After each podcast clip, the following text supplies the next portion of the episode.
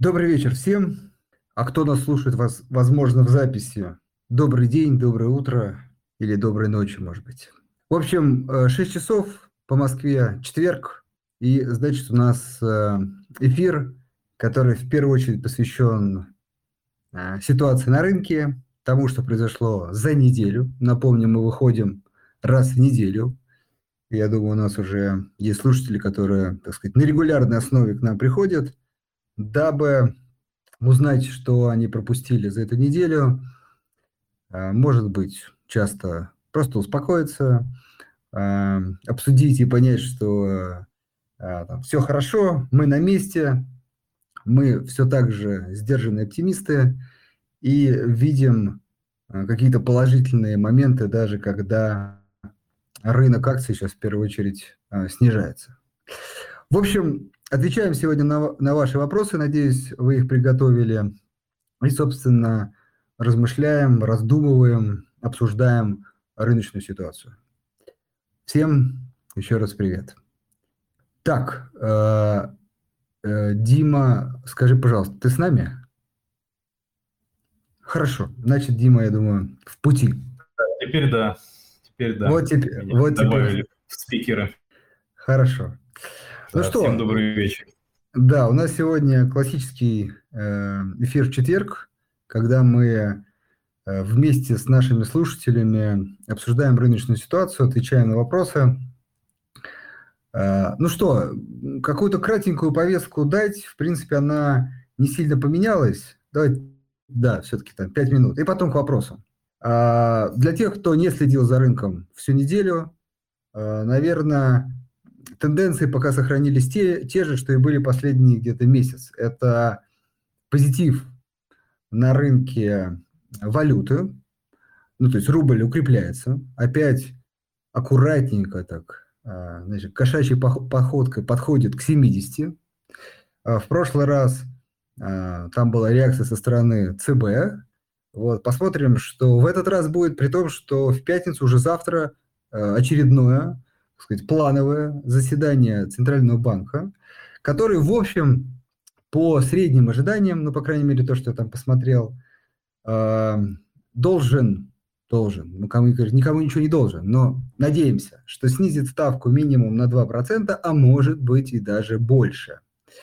А, потому что все предпосылки для этого есть. Рубль укрепляется, э, экономике нужны стимулы, дешевые деньги, и, в общем, почему бы не снизить быстрее? Наверное, э, сам себе отвечу, потому что все-таки, как сказать, новостной фон пока э, не скажем, что положительный, и дабы потом не разворачиваться в другую сторону, может быть, Центральный банк, и, кстати, чаще всего так и бывает наш, более осторожно будет себя вести и, понизит, ну, как бы, более э, медленным шагом. Но, может быть, мы будем удивлены. Узнаем завтра.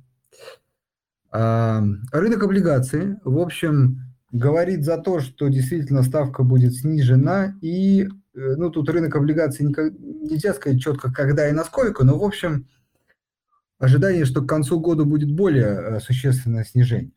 И вот самая короткая ОФЗ сейчас, так, где у меня тут самая короткая ОФЗ? Сейчас, извиняюсь, извиняюсь. А, вот она.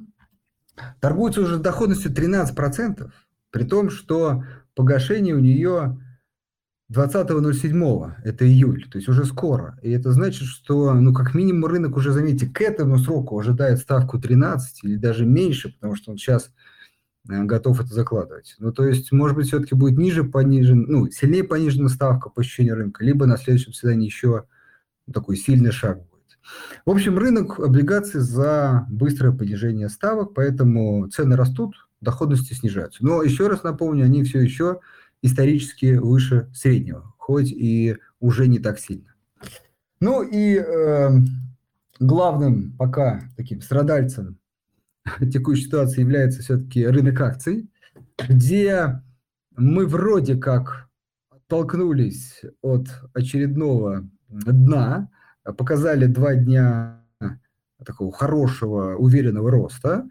А, и сегодня с утра вроде тоже все хорошо начиналось, но рынок наш очень изменчив стал. И буквально за час-два все кардинально поменялось, и, ну, не все, не все, но некоторые акции, вот, например, там, я сейчас вижу, Сбербанк, Лукойл, Новотек, из плюс там около 5, сейчас минус, ну, например, Сбербанк вот минус 5%. То есть в минусовую зону зашли.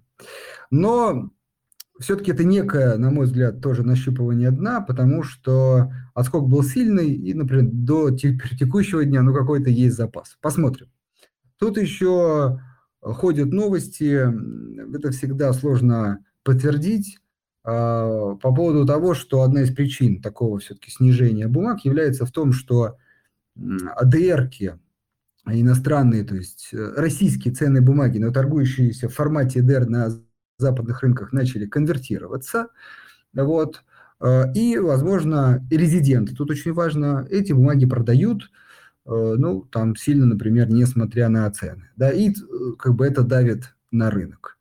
Вот. Напоминаем, это там, скорее всего так и есть, но единственное в этой истории, как вот нам рассказывали на прошлой встрече, да, Борис Блохин, это э, временная история, потому что вот 26 э, был закон, и еще определенное время дано, чтобы компании уже определились с тем, что уйти с иностранных рынков, хотя, кстати, некоторые компании заявили о том, что они хотят остаться, и там нужно, я так понимаю, какое-то некое разрешение со стороны российских властей на это. Но некоторые компании вот ММК, я помню, кажется, Яндекс, да, э, вроде бы заявили о том, что хотят оставаться на каких-то западных площадках. Яндекс, например, вообще, ну, тоже это так, может быть, потом опровергнут. Э, на, на уровне слухов ищут какую-то, может быть, азиатскую какую-то юрисдикцию для торговли, для котирования.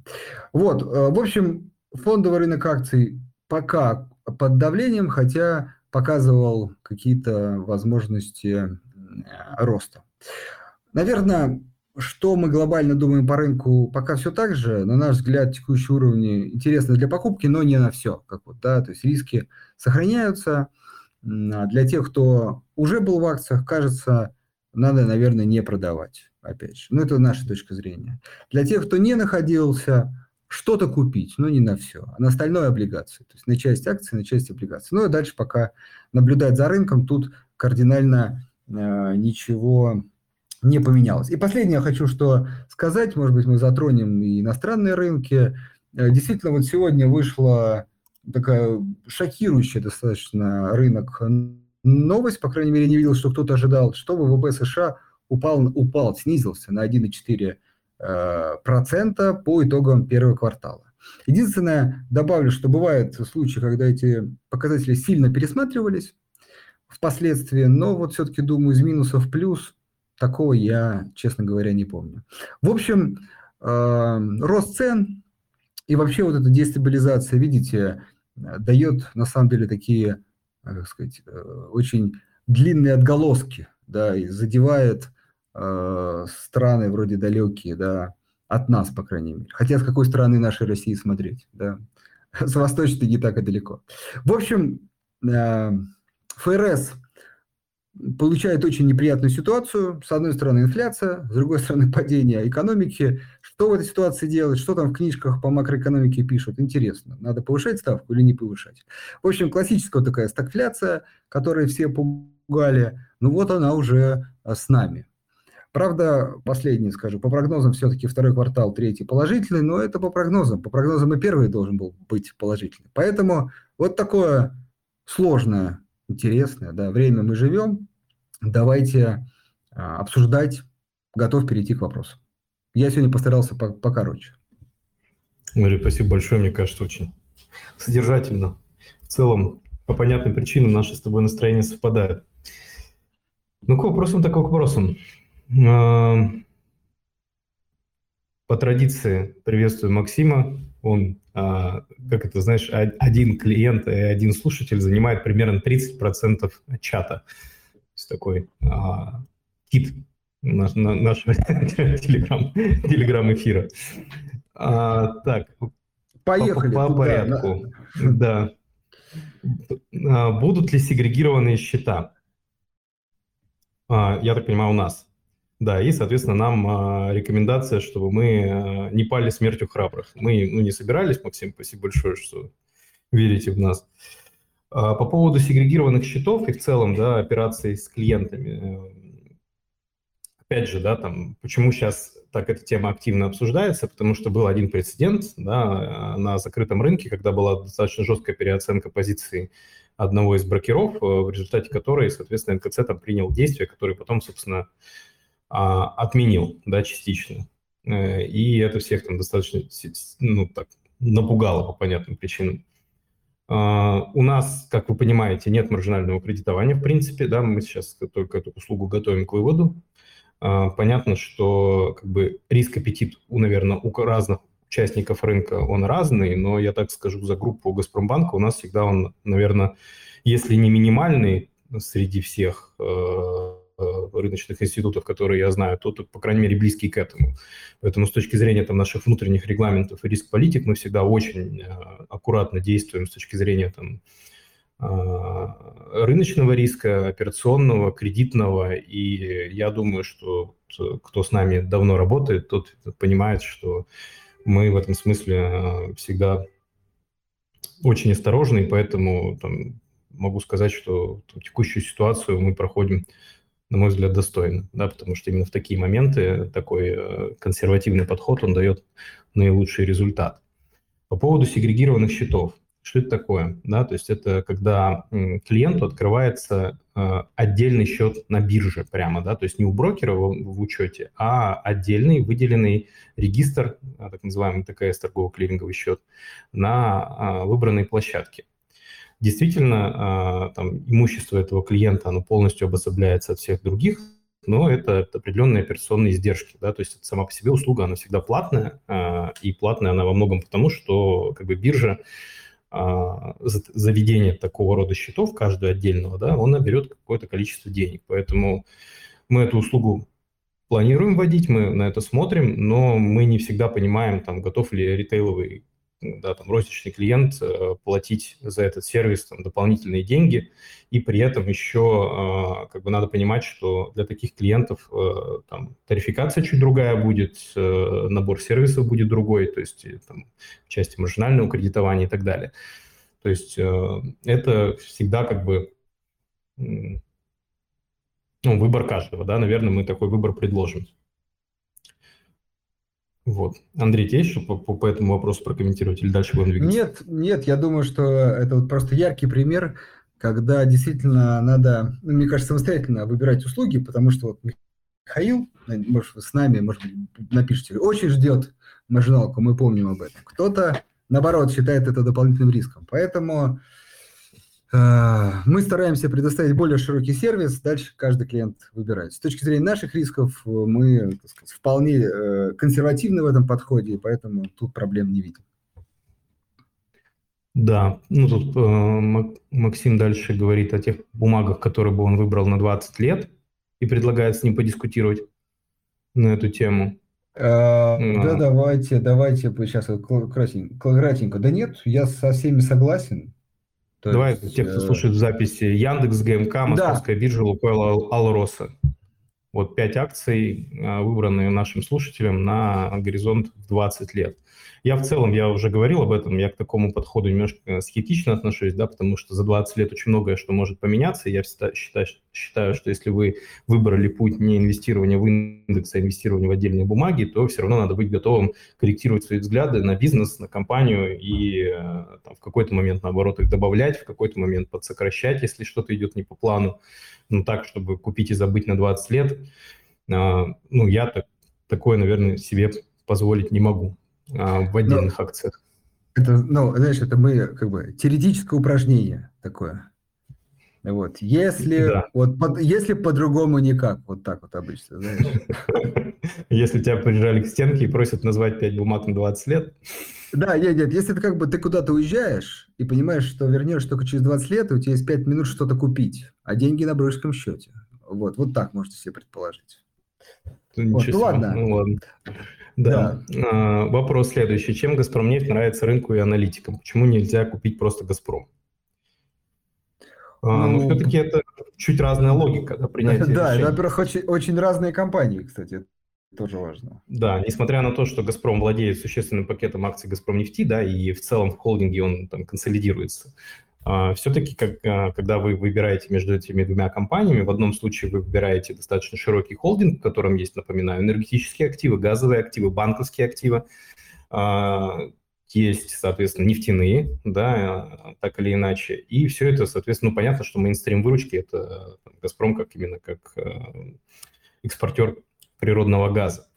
И это одна логика принятия решений. Да? В другом случае вы говорите, да, окей, я покупаю дочернюю структуру со своим float, с контролем со стороны мажоритарного акционера, но я все-таки выбираю там именно эту, эту, эту, этот сектор бизнеса. И чем нравится «Газпром» нефть аналитикам, ну, тут тоже можно пару слов, мне кажется, сказать. Андрей, тебе нравится «Газпром» нефть? Ну, еще раз, все-таки хочется акцент, если уж э, наше мнение спрашивать, что мы сейчас не, не видим большой серьезной разницы между там э, нефтянкой, да, там Лукойл крупный, Газпром и Роснефть, потому что еще раз, э, знаете, когда такие дисконты, да, плюс-минус, то тут уже нюансы идут на второй план. Тут ставка на то, что, еще раз, мы не раз об этом говорили, что мы сможем продавать свою нефть, и это самое главное, и это как бы плюс-минус всех компаний. Вот. Э, а дальше, ну, почему «Газпромнефть»? Видите, у нас в свое время действительно была рекомендация именно по «Газпромнефти» изначально, потому что просто соотношение стоимости и а, прибыльности компании нас тогда устраивало лучше, чем, например, по «Роснефти» и, «Лукойла». Но, опять же, с учетом падения, э, теперь они все в нашем как бы таком инвестиционном шорт-листе, шорт-листе да. да. Поэтому наверное, я бы не стал сейчас выделять действительно «Газпромнефть» вот в текущей ситуации.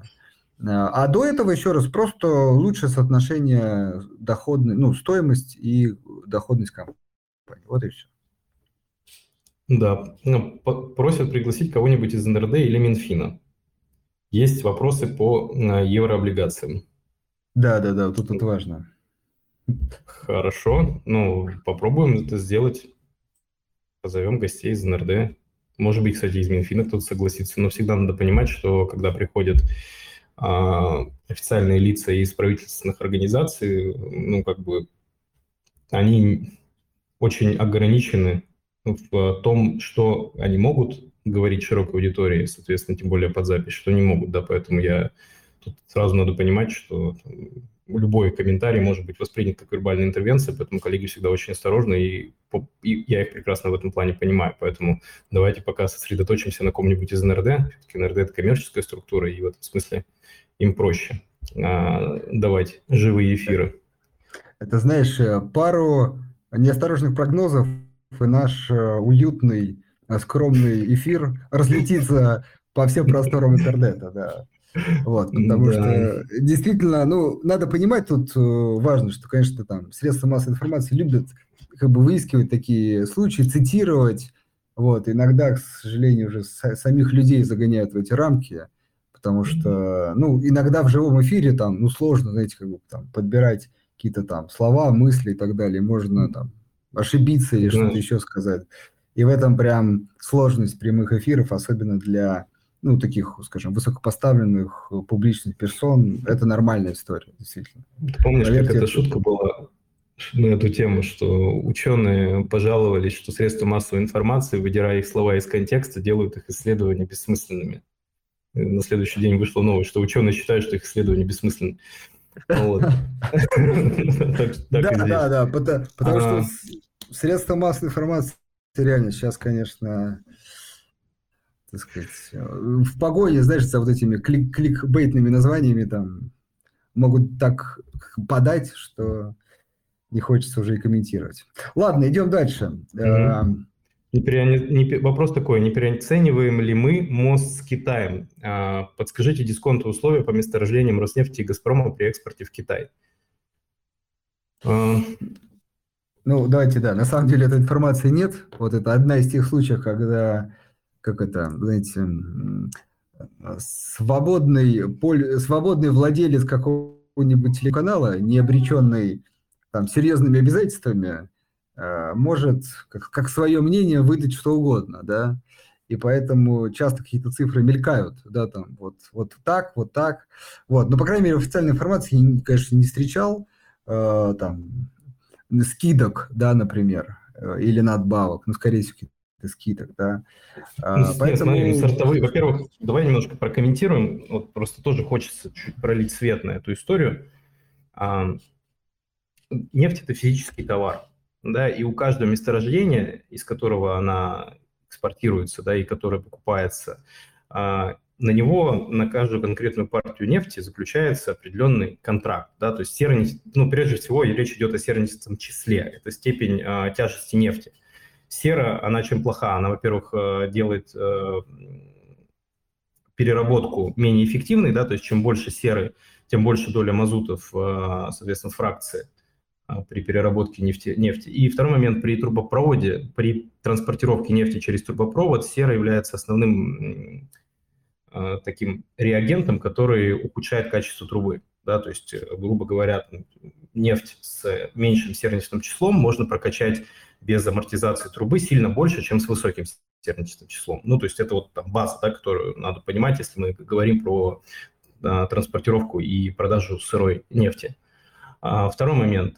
А, у каждого месторождения, да, оно же, вы понимаете, это не, они не объединяются в пул зачастую. То есть ты добыл, ты тут же его, соответственно, там, на него законтрактовал, ее продал у нее есть своя специфика, да, то есть там, одна нефть оказалась там более чистой, другая менее чистой, там у одной такая специфика, у другой другая, поэтому контрактуется конкретный физический товар с дисконтом или с премией по отношению к тому бенчмарку, который есть.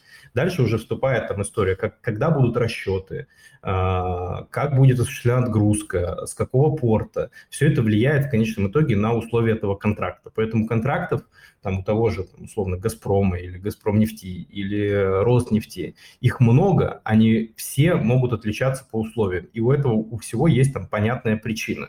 Поэтому просто говорить, что там все наше продается там с каким-то невероятным дисконтом, тоже неправильно. Вот. А коммерческие условия по понятным причинам ну, компании не, не любят разглашать и этого не делают, потому что это влияет, в свою очередь, на ценообразование по другим сегментам. Да, то есть если один покупатель узнает, что ты продаешь вот это так за такие деньги, тебе потом сложно договариваться на каких-то других условиях. Поэтому понятно, почему компании не спешат раскрывать эту информацию. И все вот эти вбросы в СМИ, что там увидели какой-то отдельный контракт, он на таких условиях прописан, значит, все, мы все там, все, что можно, продаем с таким дисконтом, это неправда. Ну вот это тоже надо как бы себе в этом отдавать отчет, на мой взгляд, если в этом вопросе мы хотим чуть больше закопаться.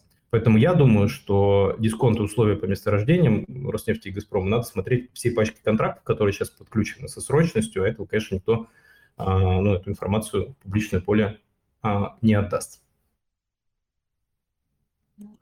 Да, при этом есть, ну да, вот эти ориентиры, там, бренд, Юрлс и так далее, по ним тоже можно заключать контракт, но это далеко, да, не вся нефть, да, не, не все поставки. Слушай, нет, всегда, да, когда ты физическую нефть покупаешь, у тебя всегда бенчмарк есть, да, то есть если это там близко к сорту бренд, ты будешь делать там дисконт или премию к нему, если это близко к сорту Urals, там, к нему, там еще есть э, марки нефти другие, да, и бенчмарки к ним. Ну, то есть всегда как бы берется некоторая там отправная точка, и от нее уже дальше считают плюс или минус в зависимости от того, какие условия там в контракте прописаны. Вот, поэтому да, бенчмарк это важно. Дальше? Да, давай. Вижу такое развитие.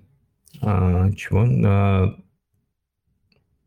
сейчас, сори, я, видимо, вопрос заранее надо было прочитать. А, а, ну это просто призыв к дискуссии э, про приватизацию и национализацию. Ладно, это, я думаю, что мы это пропустим, ладно? Давай я просто прокомментирую. Ну, там вопросы возможной э, приватизации потом, то есть какие компании могут выходить на рынок, я думаю, сейчас, ну, точно, как бы не очень актуально обсуждать. Э, как бы доживем, вот, и обсудим ближе, ближе, так сказать, к делу. Поэтому да. А, в текущих условиях можно ли оценивать такие компании, как Совкомфлот и Аэрофлот, Объединенная авиастроительная корпорация Оргсинтез, а не как компании стоимости, а как компании роста? Ну, что-то, да, базово для тех, кто, там, может быть, вчера зашел на рынок э, и еще там не понимает каких-то моментов. Базово, да, все компании, именно приобретение акций э, разных компаний оцениваются по если совсем грубо, по двум моделям. Первое – это что это стабильный бизнес, который с высокой вероятностью останется прибыльным и будет платить дивиденды. Это называется компаниями стоимости. Да? А, как правило, выручка у таких компаний либо не растет, либо незначительно растет. И другая ситуация, когда компания а, стремительно наращивает свою выручку, захватывает новые сегменты своего бизнеса, вводит что-нибудь новое интересное – дивидендов практически никогда не платит, э, но при этом вы инвестируете в акции, понимая, что сам по себе физический размер этого бизнеса растет, рано или поздно дивиденды начнут платиться, и они будут платиться с высокой базы, и инвестируя сейчас, вы как бы инвестируете в будущий рост. Да, вот это называется компаниями рост. Вот. А, в текущем моменте, да, почему я бы не спешил оценивать эти компании как компании роста, потому что основная а, модель оценки стоимости компании роста и перспективности покупки их акций заключается в том, что у тебя есть некоторый а, traction, да, то есть история роста выручки. Вот давайте, может быть, мы дождемся, что эта история роста выручки да, с низкой базы начнется, и тогда можно будет говорить о том, что их можно там оценивать как компании роста. Сейчас, к сожалению, там по некоторым из этих бизнесов не так. Да, ну можно, я там чуть кратенько добавлю, что, в общем, да, Совкомфлот э, рост, ну, строительство экспортных, экспортных, там, экспортного флота, вот, потом авиастроительная компания сам Бог велел, да, там, сейчас развивать э, собственную авиацию. Вот Оргсинтез, ну, как бы, ну, знаете, наверное, текущая ситуация не сильно, там, плюс-минус, как-то э, изменила план эти компании. Вот. По поводу Аэрофлота, ну, тут вот много вопросов, конечно. Наверное, я бы сейчас подождал бы с этими выводами. Совкомфлот и э, УАК, наверное, да. Ну, то есть просто вот э, как, как такой перспективы. Дальше, безусловно, вот ты правильно говоришь, давайте посмотрим, дождемся все-таки продукта, роста, а, и так далее. Вот. Поэтому в теории, наверное, вот Совкомфлот ОАГ да, вот, Оргсинтус, Аэрофлот, наверное, под вопрос. Да, я буду зачитывать э, комментарии, которые приятны лично мне, поэтому тоже извините, имею право. А, пользователь с ником Пролив, спасибо большое, тоже часто в последнее время вас вижу, не только на рынке. А, пишет, спасибо за ваши эфиры, очень поддержала меня, начавшего инвестировать в этом феврале. И мы очень рады, что вам это помогло, и, собственно, ради этого мы, наверное, их проводим. Поэтому спасибо, что приходите.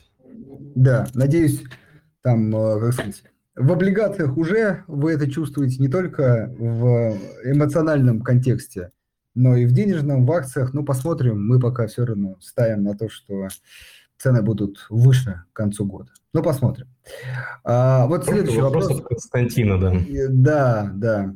Тут все-таки я пока зацеплюсь за вторую часть. Вопрос следующий, да. Завтра с, больш, с большой, э, с большей вероятностью опустят ключевую ставку. Что будет с рублем? Будет продолжать укрепляться против всякой логики. Вот все-таки зацеплю за последнюю часть. Если кто ну, не первый раз у нас на эфире, потому что тему касаемся часто в последнее время, как раз укрепление рубля, все-таки хочу сказать, это как раз логика, потому что, еще раз, э, платежный баланс сейчас очень сильно э, положительный.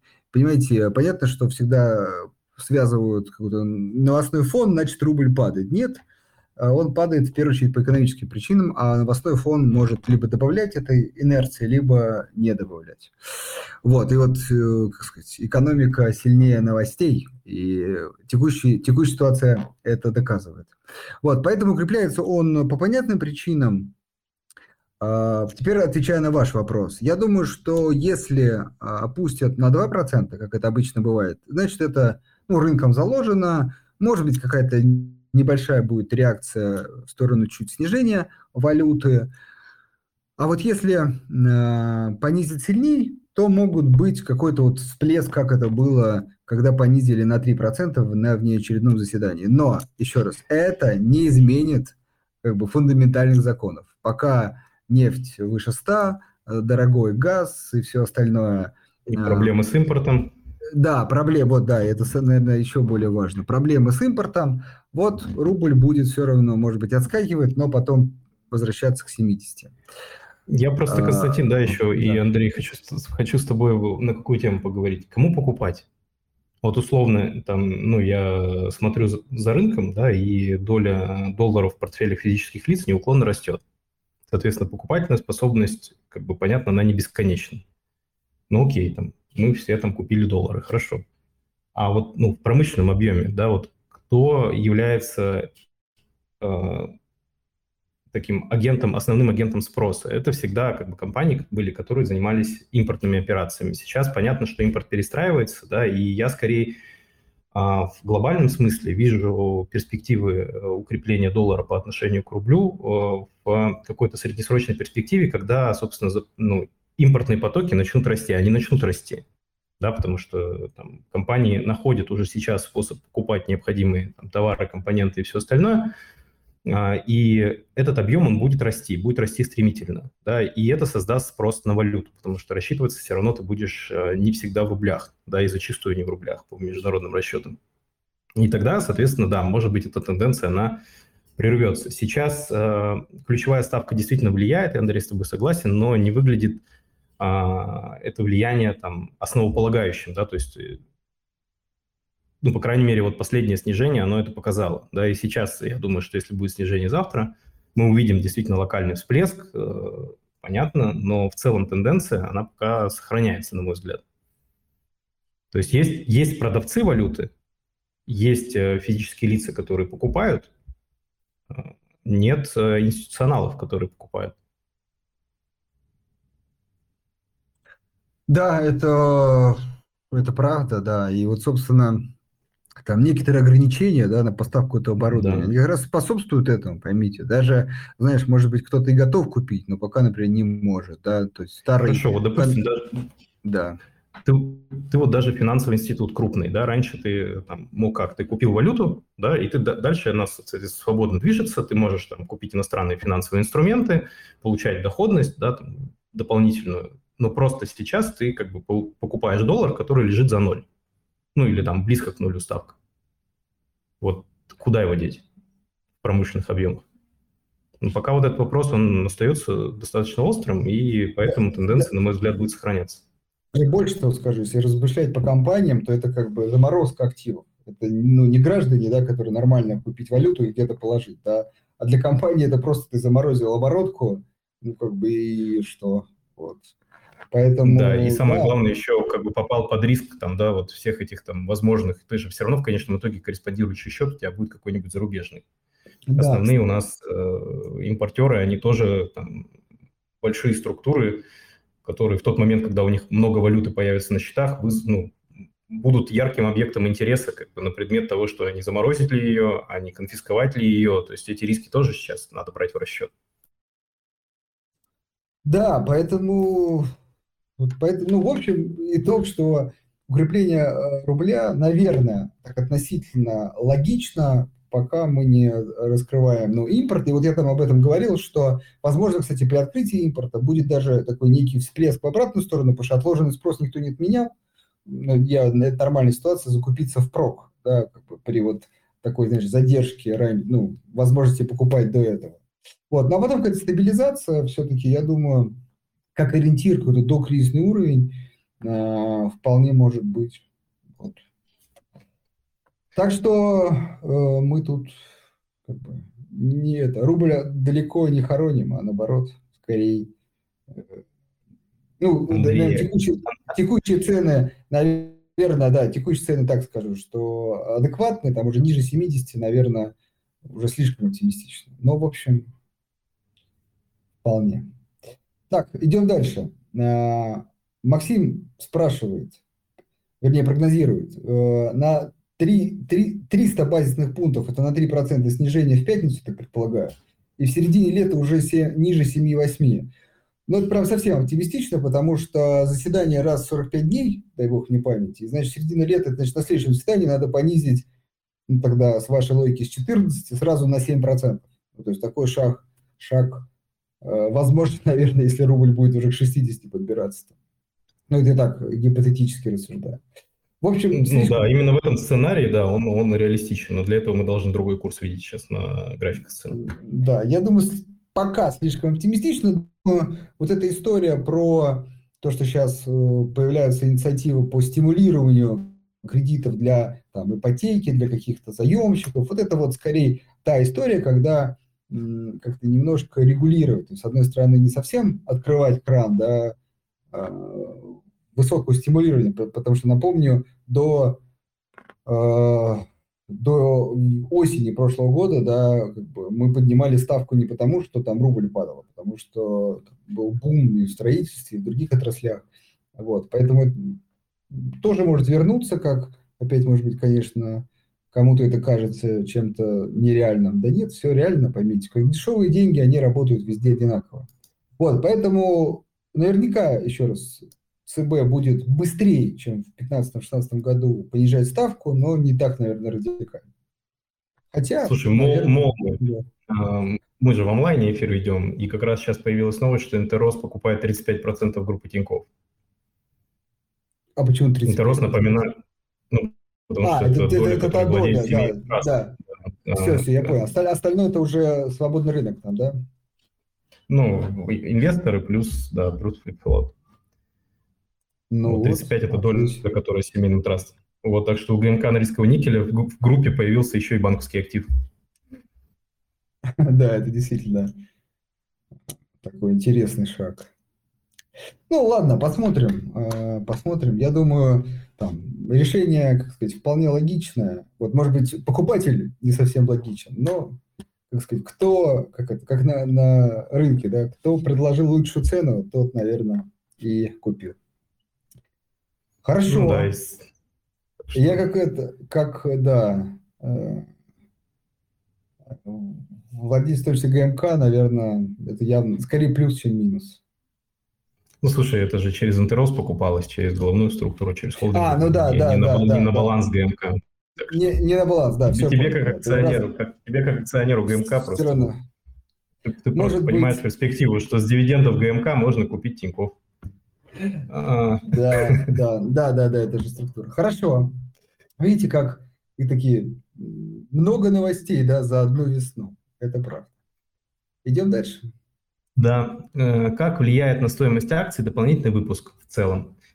А, смотрите, да, я там общую логику постараюсь обрисовать, как это обычно происходит. Компания объявляет, что вот у вас было, там, допустим, тысяча акций в обращении, и э, там, компания хочет выпустить еще 100.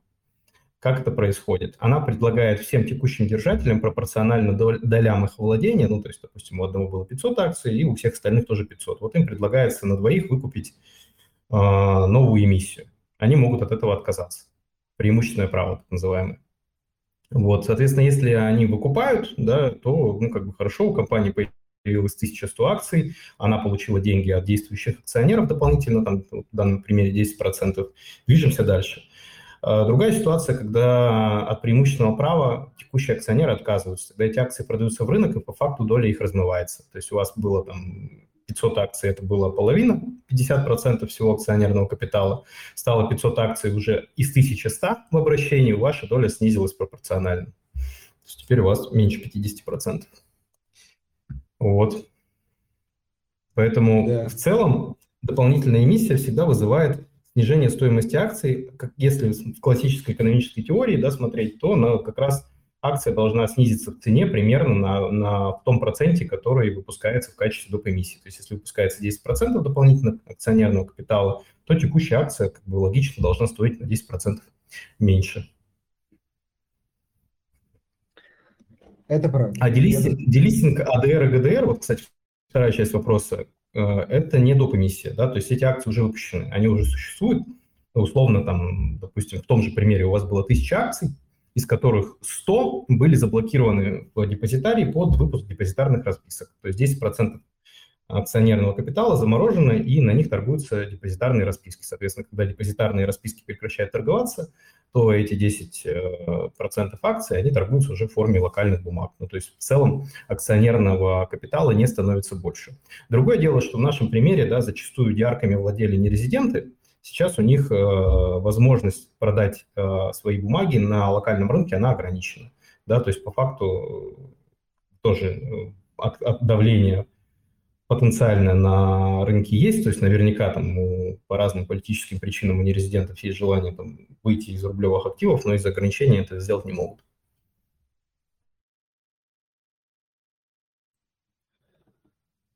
Хорошо. Да, ну идем дальше. А, Когда я разморозят инвестиционные вклады, я... я бы попросил чуть-чуть конкретизировать вопрос, потому что в такой формулировке не очень понятно, что заморожено. Да, это правда. Я все-таки такая возникла мысль по поводу предыдущей новости об э, там, покупке Тинькова, и сразу решается вопрос переименования, мне кажется. Тоже можно уже не думать. То есть вариант подходящий, подходящая, подходящая фамилия есть, да. Ну, интересно, да. да. А, какие а, прогнозы по дивидендам Газпрома? А, ну, да, мы эту тему не раз обсуждали. К сожалению, мы не знаем, как и другие компании, будут ли в этом году выплачены дивиденды.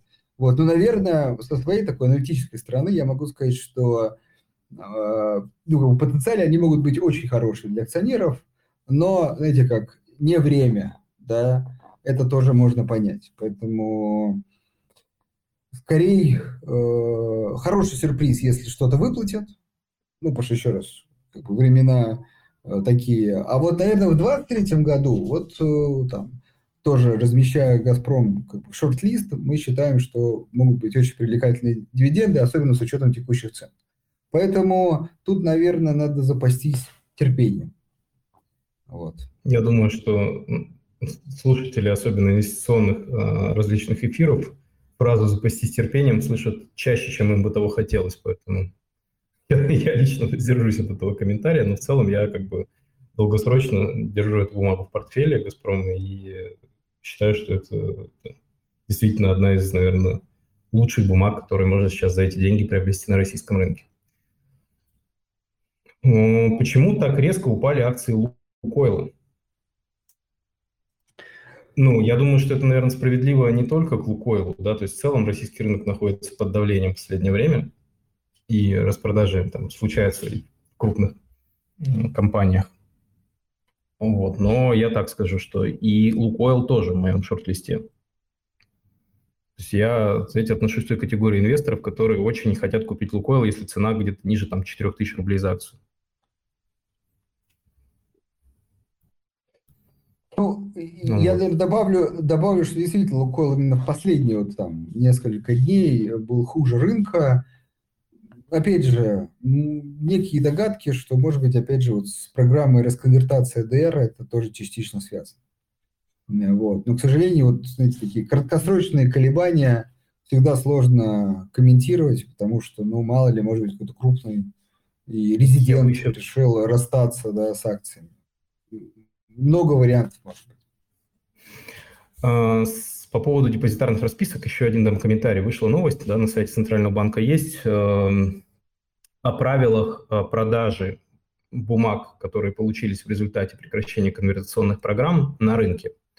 О чем речь? А, если компания примет решение о закрытии своей э, программы депозитарных расписок, да, то держатели депозитарных расписок получат а, локальные акции но на них уже наложены ограничения. То есть если э, депозитарная расписка была куплена позднее, кажется, 4 марта, если я правильно помню, я могу ошибаться, то продавать эти акции он может э, в очень небольшом объеме, то есть там порядка 0,2% от объема портфеля э, в день то есть 500 торговых сессий на, на ликвидацию, да, это сделано для чего? Чтобы не оказывать дополнительного давления на котировки акций компании, если одномоментно вдруг все решат выходить из акций, которые они получили в результате прекращения ну, программы депозитарных расписок.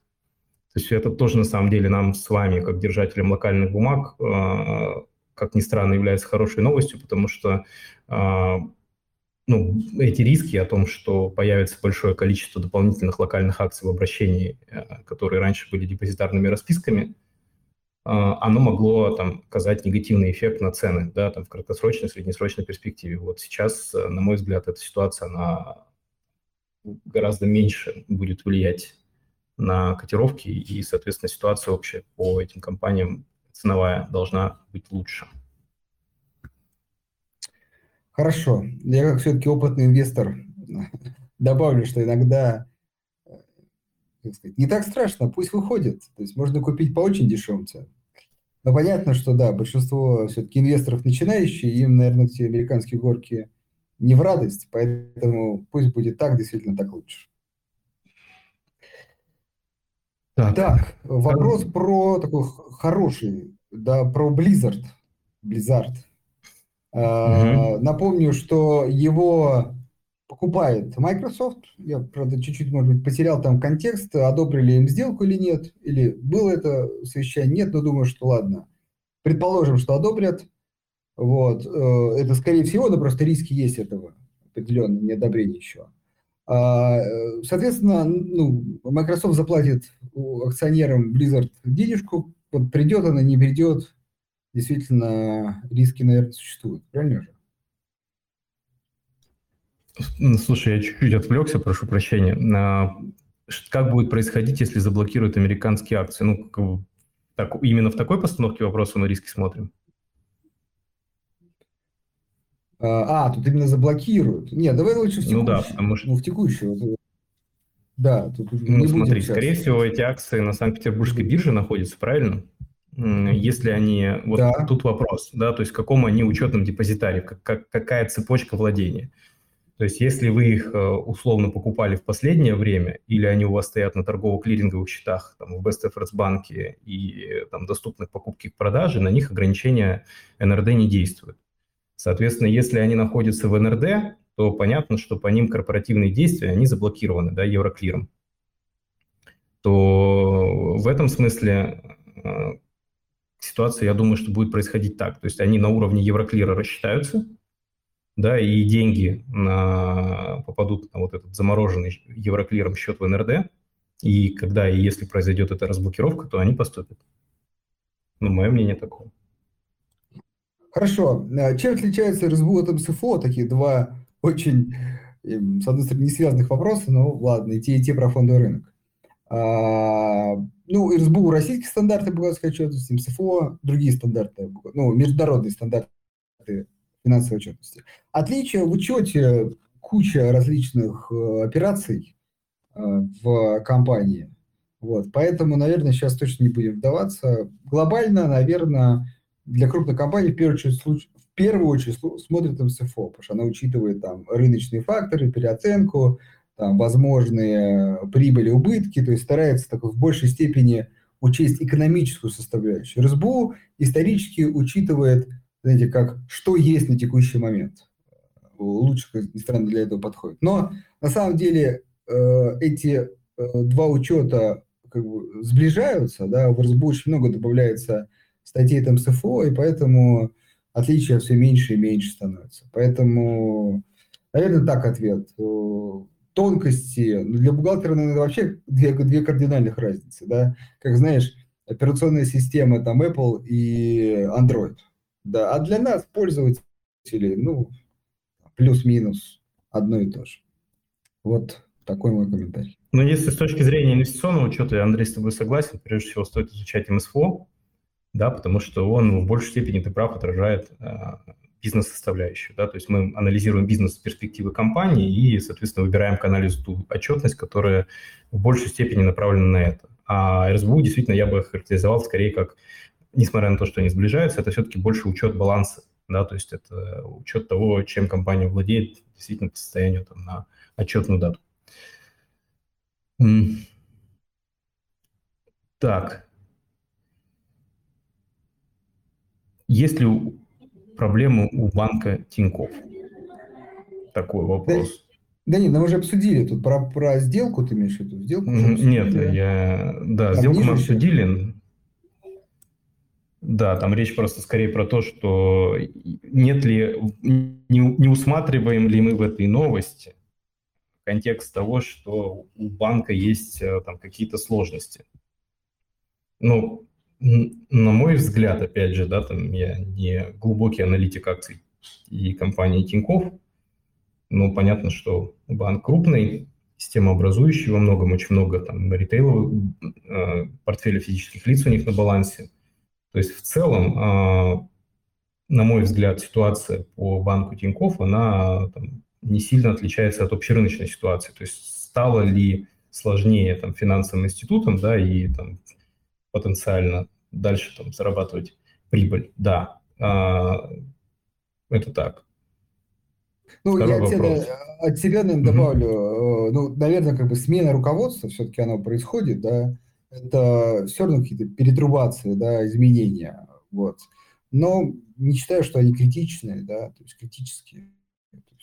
Ну да, то есть ну, на, накопленной прибыли и в целом там технологическая база и там многие другие факторы, как бы, ну, на мой взгляд, там вопрос о каких-то катастрофических рисках, мне кажется, на повестке вообще не стоит.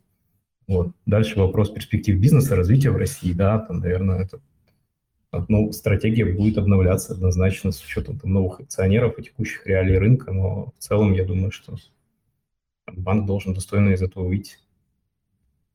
Ну, я думаю, что там, с другой стороны, вы же понимаете, что компания а, Интерос вряд ли бы покупала стрессовый актив. Поэтому зачем им это тоже нужно? То они видят в этом экономику, они это делают, значит, я думаю, что все нормально. Да. Так, идем дальше. Какая хорошая формулировка, я такой еще не читал. Принимаем ли мы беженцев из Альфа-банка? Да, да. Ну, это сложный вопрос, понимаете, то есть с чем он связан? А, прежде всего, да, сейчас активное движение идет по как раз э, иностранным ценным бумагам, э, которые находятся на, э, в счетах в учете в НРД, Национальном расчетном депозитарии. И когда такой клиент переводит свои активы, мы их не можем поставить ни в какое другое место, кроме как в НРД, потому что для того, чтобы поставить их ну, другому депозитарию, да, нужно осуществить перевод из НРД через Евроклир в другой депозитарий. А эти переводы, я напоминаю, они заблокированы пока. И поэтому мы оказываемся в ситуации, где мы принимаем клиента, который все равно не может торговать этими бумагами. И вот в таком контексте участвовать там в массовом а, приеме этих клиентов, ну, мы для себя приняли решение, как бы если клиент добровольно к нам приходит, мы это рассматриваем, но так массово мы этого не делаем. Хорошо. А вот Александр спрашивает, э, работает у Газпромбанка исходящий свифт евро? Не знаю, я не знаю, будем комментировать? Работает. Работает? Я просто не да. таких нюансов. Хорошо. Так, э, тут вот э, Максим пишет про первую компанию, не знаю на самом деле, CoPank, Netflix и Coursera. Я долго пытался понять, в чем смысл, но понял. Это теперь российские акции? Имеется в виду, что минус 70% падением год к году. Э, да нет, Максим, это э, скорее истории, о которых мы и до этого говорили, что просто дорогие, дорогие были акции до этого. Вот. Ну и вот как, как это часто бывает, э, земля притягивает. Вот. И поэтому это тот случай. Ну, я там часто про эту тему говорил тоже, да, что когда а, инвесторы покупают акции компании роста, они покупают в том числе динамику роста выручки. Это очень важно, да, то есть они не покупают даже там прибыльность или э, что-то другое, они покупают именно рост выручки. И в тот момент, когда выручка, не дай бог, там, а, ну, то есть причиной падения может быть, вдумайтесь, даже просто снижение темпов роста выручки. То есть не то, что она перестала расти, она перестала расти теми темпами, которые изначально закладывались в модель роста. И это уже причина коррекции. А если выручка при этом еще и начала снижаться по отношению к предыдущему периоду, то переоценка может быть очень существенной. Поэтому мы видим такие цифры. Это риски, когда вы вкладываете именно в компании роста. Потому что в цену, текущую цену акций заложен определенный, там, достаточно большой, как правило, темп просто выручки. Ну вот, по этим компаниям, видно, чудо не случилось, как бы, и все. И особенно э, в последнее время заложено. То есть там последние два года так вообще там мне кажется, уже десятилетний рост закладывали.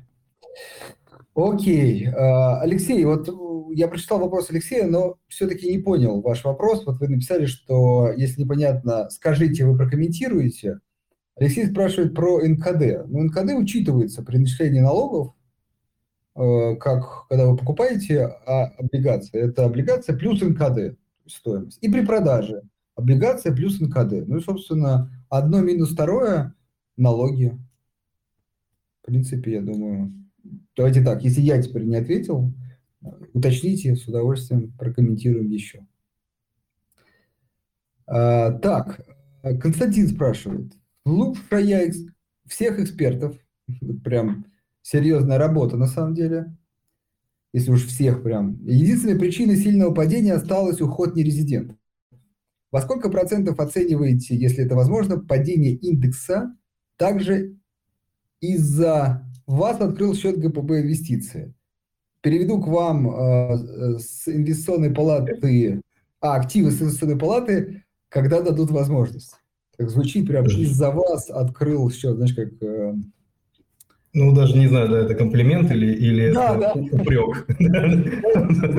Знаешь как, ну, убедили уже, все, ладно, хорошо. А то как-то хожу, слушаю вас, а счет не открыл, как-то неудобно. Голос у вас грустный из-за этого, как бы кому это надо. Да.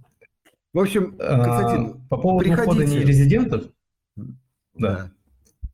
Я, говорю, я, хотел сказать, я хотел сказать, да, я говорю, приходите, и все действительно, особенно кто участвует, кто записи слушает, а, ну, как сказать, можно сказать, даже в знак благодарности, да, это тоже нормально.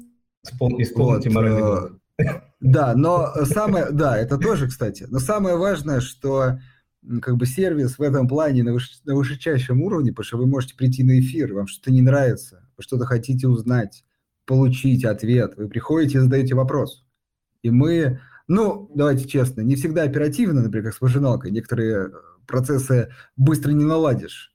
Но со временем учитываем все пожелания и растем, э, и развиваемся, учитывая как раз ваши э, просьбы, ориентиры и пожелания. Так что открывайте счет. Кто еще нет? Да. Теперь про нерезидентов. Андрей.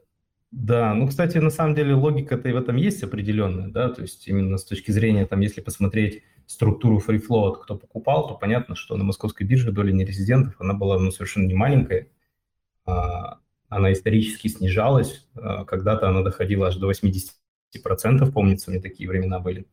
Ну вот, а Борис вот, Блохин и... говорил, что до кризиса 50, ну, около 50%. Это немало, действительно. Ну вот, и понятно, что там последние события э, там, для резидентов, для некоторых были триггером для того, чтобы выйти из рынка. Проблема только в том, что, как вы знаете, счета нерезидентов в НРТ также заблокированы. То есть э, нерезиденты могут продать свои акции только после получения специального разрешения от комиссии Центрального банка. Поэтому, наверное, такие разрешения там в точных каких-то случаях получаются, при том, что, например, не резидент, это может быть структурированный на самом деле резидент, там тот же кипривод или еще кто-то. Поэтому такие продажи все равно они штучно проходят. Наказывает ли это давление на рынок? Да, но я думаю, что и э, в какой-то момент, как сказать, будет возврат к среднему, да, то есть как только ситуация более-менее нормализуется по текущим ценам, мне кажется, это очень хорошие активы, которые, я думаю, что вызывают ну, у нас с вами спрос, да, и мы смотрим на них и там, рассматриваем их покупки. Я думаю, что там, большинство э, игроков, не резидентов, зачастую уже сейчас смотрят и видят, что те цены, которые есть на рынке, это очень привлекательный уровень для того, чтобы в это входить. Я думаю, что эта тенденция, она тоже в какой-то момент и в обратную сторону должна заработать. А, следующий вопрос от Дениса. Я думаю, знаешь, последние события проапгрейдили уровень понимание э, инфраструктуры бро- брокера до просто, мне кажется, высочайших уровней. То есть, знаешь, знаете, если э, теперь вот как бы россиянин где-нибудь встретится с нероссиянином где-нибудь, знаете, как бы на курорте и захотят обсудить инфраструктуру брокерского обслуживания, то, я думаю, наши граждане блес, блеснут я думаю, что проблема финансовой грамотности, да, она уже не, не проблема. То есть это... Да, да, таким метод, методы, конечно, да, методы, конечно, экзотические обучения, но в целом как бы на практике действительно люди очень быстро вот. понимают э, структурные вопросы. В подтверждение этого, вот этот вопрос нельзя было встретить два месяца назад, а теперь он задается. Дмитрий, э, да, ну это к тебе вопрос. Где хранит иностранные ценные бумаги ГПБ брокер? А, в БЭБ с конечным местом хранения в НРД. Представляешь, вот какая структура, да? Угу. Или, или что-то другое? Смотрите, мы являемся участником торгов э, Санкт-Петербургской биржи, да, и когда вы покупаете иностранные ценные бумаги, мы стоим на торгово-клининговых счетах, естественно, в банке как расчетном э, депозитарии э, в клининговом центре э, Питерской биржи. Как коллеги хранят бумагу, да, все-таки это их зона ответственности, тоже надо понимать. То есть, когда ты покупаешь э, бумагу в Бэби, она у тебя отражается на счетах в Бэби. Но где хранит сам Бэб, да, это уже вопрос э, как бы внутренней кухни Санкт-Петербургской биржи. Насколько мне известно, в текущих моментах, э, в текущей ситуации, конечно, коллеги стараются э, там все вновь купленные бумаги и все бумаги, которые приобретаются сейчас на рынке, они ставят их не в НРД, да, для того, чтобы как раз не сталкиваться с проблемами блокировки. Поэтому я отвечу так, что мы храним иностранные ценные бумаги в своем депозитарии, у которого открыт, соответственно, счет в депозитарии Best of Bank. Конечное место хранения э, выше Best of Bank мы не видим. Но поскольку у нас как бы торговля там работает, да, клиенты у нас могут покупать бумаги, все клиенты могут продавать бумаги, то мы полагаем, что, соответственно, цепочка мест хранения сейчас э, не, не затрагивает НРД. Так отвечу. Так, э, Дим, смотри, следующий вопрос как mm. раз вот. Мы только что обещали людям, приходите и задавайте вопросы, и вот Евгений уже, можно сказать, задал. Жалуется на... Я, честно, вопрос не очень понял. Нет, э, ну, то, нет, почему? Вопрос вполне понятный. Понятно? Вот, может, прокомментируй, пожалуйста, потому что я, видимо, может быть, чуть-чуть выпал из, из этой тематики. Да, ну мы пропустим вопрос, зачем мы платим зарплату нашим сотрудникам, ну потому что если мы не будем это делать, наверное, они не будут работать. Будем только, только эфиры вести, и все. Вот. А мы выпустили предупреждение о рисках по блокировке акций от Великобритании. Это действительно так. Вы знаете, что Газпромбанк и контролируемые дочерние структуры, они находятся в ограничительных списках Великобритании. Поэтому не уведомить об этом клиентов мы не можем. А, если вы можете конкретизировать вопрос, э, что конкретно вы хотите узнать сверх там, той информации, которую мы отправляем, я буду рад на него ответить. И тогда на основании этого там, дам дополнительную консультацию сотрудникам, если в этом есть необходимость. То есть, ну, а, Газпромбанк находится под ограничительными мерами Великобритании и его дочерние структуры Канады, Австралии. С недавних пор к этому списку присоединилась Новая Зеландия – вот, и, естественно, мы уведомляем об этом клиентов. Это нормально.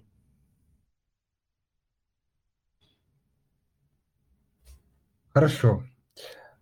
А, так, ну, Алексей тут по поводу валюты, ладно, пропустим. А, европейские акции, а, что-то да, мы про них все забыли уже благополучно. Тоже, так понимаю, там, у разных компаний э, в таком замороженном виде, что с ними будет дальше. Вот, но мне кажется, там же история такая же, как и с, с американскими акциями, или, или другая немножко. Я вот сам mm. понять, вспомнить. Ну, смотри, никаких там ограничительных мер, которые бы касались именно резидентов, вот это важно понимать, да, российских клиентов, которые сами по себе там, для себя покупают активы и не находятся под санкциями, их нет. Есть ограничения, которые накладываются на финансовые институты, части там операций определенно. Вот, я просто э, не очень понимаю, то есть, в смысле, их заблокировали. Их э, заблокировали на уровне НРД, как и американские бумаги, но причина блокировки – это взаимоотношения Евроклира и НРД. Ну вот, я говорю, то есть ситуация та же самая, поэтому как ждем общего налаживания моста, вот, любимая фраза сейчас, вот, и тогда решение этого вопроса. Хорошо. Официально? А, ну, вот, ну, окей, да. да. Не, не, а, не, не было таких, а, еще раз отдельных, отдельных запретов, отдельных. да? да. Угу. Так, э, про Сбербанк на всю котлету. Ну, Сбербанк, как мы любим, я люблю говорить, это такое. Компании второго выбора, все-таки финансовый сектор серьезно пострадал, и еще будет страдать, я думаю, 22 год как минимум. А, вот. Э, но как вторую часть выбора можно, если вы готовы чуть дольше поддержать. Но уж точно не на всю котлету, имеется в виду как минимум диверсификация, ну и вообще, так сказать, от, откладывание части денег на возможность купить подешевле. Видите, рынок пока все-таки скорее, в общем, снижается, нежели растет. Так, Можно про Газпром... я на следующий вопрос отвечу? Давай, про Газ... какой? Ну, от Чингиза. Новости об оплате европейских компаний за газ в рублях влияют ли на цену акций «Газпрома»? И как вы прокомментируете эти новости и ваши прогнозы? Давай, да. Я еще раз хочу подсветить, как это конкретно реализовано, потому что, ну, как мы с вами уже все хорошо выучили, э, важно понимать детали. То есть что предлагается европейским компаниям сделать? На самом деле ничего там такого страшного и э, я, по крайней мере, так оцениваю происходящее. Для европейских компаний это не происходит. Им предлагается открыть два счета в «Газпромбанке», соответственно, счет в евро и счет в рублях. Затем, соответственно, зачислить на счет в «Газпромбанке» евро. Почему я говорю, что там свифты нормально работают да, у нас. А после чего «Газпромбанк», будучи их а, обслуживающим банком, продает евро, покупает, ну или доллары, в зависимости от того, в какой валюте номинирован контракт, продает их на рынке, получает рубли, и этими рублями от имени компании рассчитывается за газ. И момент, когда рубли от компании со счета в Газпромбанке уходят в пользу Газпрома, считается как плаченным контракт. Вот это то, что предлагалось сделать. Для чего это делается, тоже, мне кажется, всем понятно. Потому что а, когда компании а, подают поручение в свой банк на перевод евро в пользу там, обслуживающего банка по их контракту, да, в данном случае Газпромбанка, еще не факт, что Европейский банк пропустит этот платеж а при этом ну, обязательство уже возникает, раньше возникало. Поэтому эта э, конструкция была сделана для того, чтобы э, быть точно уверенным, что газ продается за полученные деньги. Вот это как бы ключевая логика всех этих изменений. А, как мы оцениваем это влияние на «Газпром»? Ну, естественно, позитивно, да, потому что мы понимаем, что риски с неплатежами да, сокращаются, а, соответственно, поток продолжает идти, за него получается экспортная выручка, которая гарантированно остается внутри контура Российской Федерации. Вот, поэтому в целом мы эту новость оцениваем как позитивную. Более того, по информации уже порядка, по-моему, больше 12 компаний основных контрагентов открыли таким образом счета пары и работают некоторые из них по этой модели. Хорошо, добавить особо нечего. Так, предлагаю последний вопрос э, выбрать и Ох. будем за, будем. Давай, будем давай хотя бы три. Да, давай, сказать, давай. Перед длинными давай. праздниками. Хорошо. Мы порадуем, а, порадуем наших слушателей. Да, кстати, да. Давай. Давайте попробуем по максимуму сегодня отработать, и потом уже увидимся после майских. Так, по поводу ситуации со Сбербанком и Китфинансом я не прокомментирую, потому что ну, я не до конца понимаю, как это работает, да, потому что я не являюсь сотрудником этих организаций, мне сложно это комментировать. Мне кажется, что вам правильно все-таки эти вопросы задавать либо в один институт, либо в другой, которые участники этого процесса. Так. Давай ты выбирай следующий вопрос. Да, пока смотрю сейчас. Угу. Это а, говорили, это говорили. Вот, давай, да, вот Александр хороший вопрос задает. Помогите новичку. Стоит ли сейчас покупать акции или необходимо выждать? Возможно ли, что рынок опустится до февральских, апрельских значений? Если да, то когда это возможно и на какие направления стоит обратить внимание? Вот, Александр, вы как э, ну, действительно новичок э, должны ну, как бы понять, что ответы на эти вопросы неизвестны на фондовом рынке. По порядку, то есть как сильно может упасть, до каких уровней, когда восстановится. Вот четко хронологии никто не знает. А инвестирование, я сейчас со своей такой же просветительской точки зрения начинаю, инвестирование – это ставка на что-то. Да? То есть в любом случае есть риск. То есть нельзя так, что э, у меня лежит карта будущего, я вот сейчас, смотря в нее, четко разрисую, что куда пойдет. Есть риски, которые кто-то принимает в текущий момент э, и говорит, э, да, я сейчас покупаю, может пойти ниже. Сейчас. Пока, я так понимаю, у Андрея там он, он на удаленке ведет эфир, у него, да, я так понимаю, да. есть Экс, фактор детей. Да, экстр, экстренный этот, забег. Он ликвидирован, продолжаем.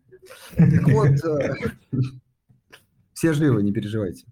А, так, так вот, а, риск это надо принять, поймите. И человек его принимающий, ну, скажем, более опытный инвестор, он как бы говорит, окей, я понимаю, что может быть ниже, а может быть и мне повезло, и сейчас это дно.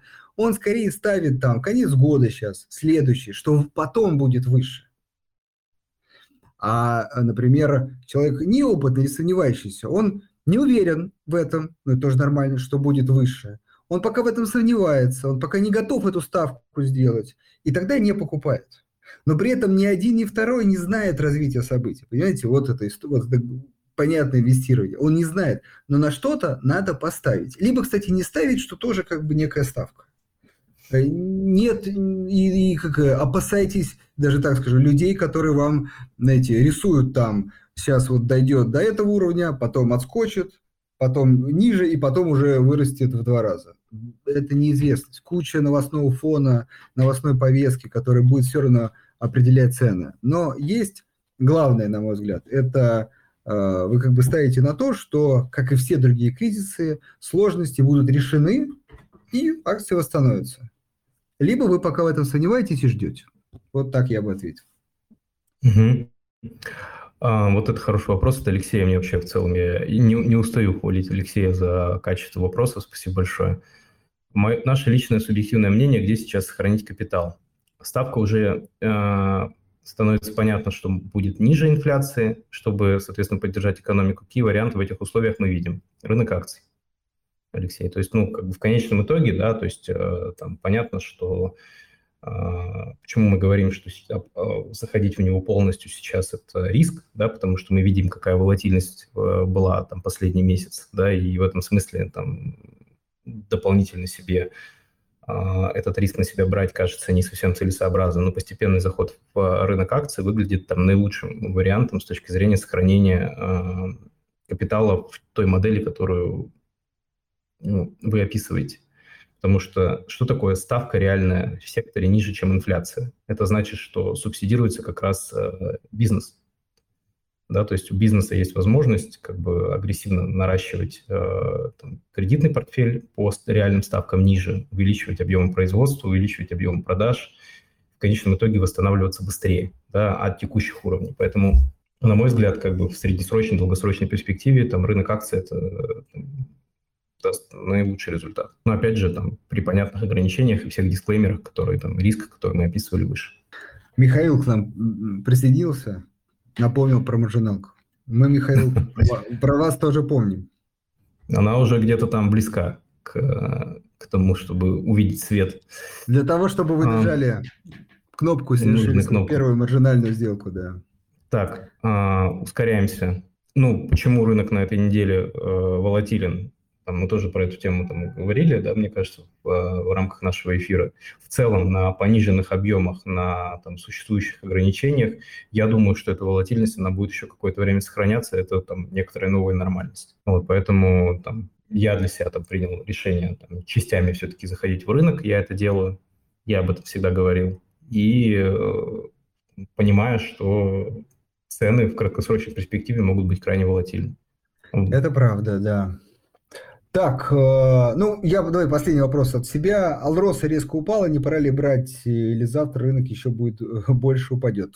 Отвечал, что, что завтра никому не известно, но, в общем, Алроса как раз тоже в нашем списке. И, наверное, наше мнение, что там ограничения, которые наложены на компанию, ну, окажут, конечно, какое-то воздействие, но важно, не, критич, не критическое, не там, разрушающее полное – полностью компанию, поэтому считаем, опять же, текущий уровень цен как возможность для покупки. Да, и тут вопрос еще к нам, будут ли юани и другие валюты доступны к торгам, кроме доллара и евро у нас? Планируем ли мы открыть свою линейку фондов? Она есть уже, кстати, у Газпромбанка управления активами. Биржевые фонды, поэтому я думаю, что тоже там их число будет расти. По поводу других валют, э, мы сейчас активно там внутри на эту тему дискутируем. У нас есть э, инфраструктура, которая позволяет э, запустить торговлю другими видами валют. Вот, но там есть своя там сложная специфика с точки зрения там, структуры расчетов, выходных дней, когда надо, соответственно, эту валюту поставить, не поставить. То есть Сейчас мы думаем о том, в каком режиме и какие валютные пары там дополнительно будут доступны. Это делаем. А, ну что ж. Всех с наступающими праздниками.